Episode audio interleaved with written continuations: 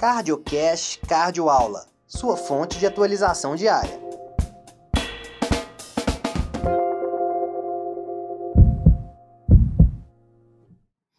Como que eu avalio a pressão pulmonar? Pessoal, o ecocardiografista, ele calcula através de uma soma.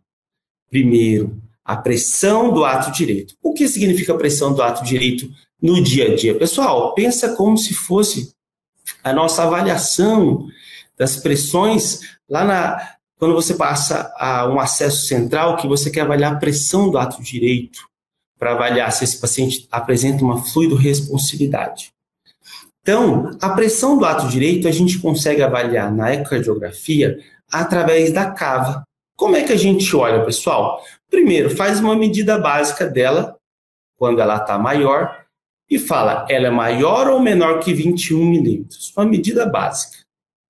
E aí o paciente faz uma inspiração e eu vejo quanto ela fecha em relação a quando ela estava aberta. Se ela for menor do que 21 milímetros e ela fechar mais de 50% do seu tamanho, ou seja, ela foi de 20, 20 milímetros para 9. Então ela reduziu mais 50%. Quanto que é a pressão estimada desse ato direito? 3 milímetros. Normal. Se ela for menor do que 21 milímetros, porém ela não reduzir mais 50%, ou um outro cenário em que ela é maior que 21 milímetros, mas ela reduzir menos de ela reduzir mais de 50%, eu tenho uma pressão do átrio intermediário.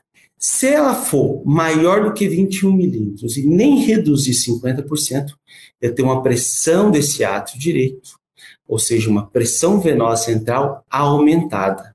E aí esse, isso é um fator ruim para esse paciente. Então, vou, vou dar um exemplo para vocês. Olha aqui, pessoal.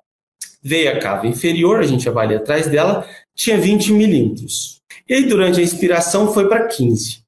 A redução foi de 25%. Então, a gente tinha uma veia cava menor do que 21, que variou menos de 50%. Isso dá uma pressão estimada do ato direito de 8 milímetros. Mas até agora eu não sei a pressão pulmonar. Pessoal, lembra que o ecocardiografista mexe com pressões. Como é que eu vou saber a pressão pulmonar? Pessoal, a pressão pulmonar é igual à pressão do ventrículo direito. Considerando que a gente sabe que os dois têm contato direto.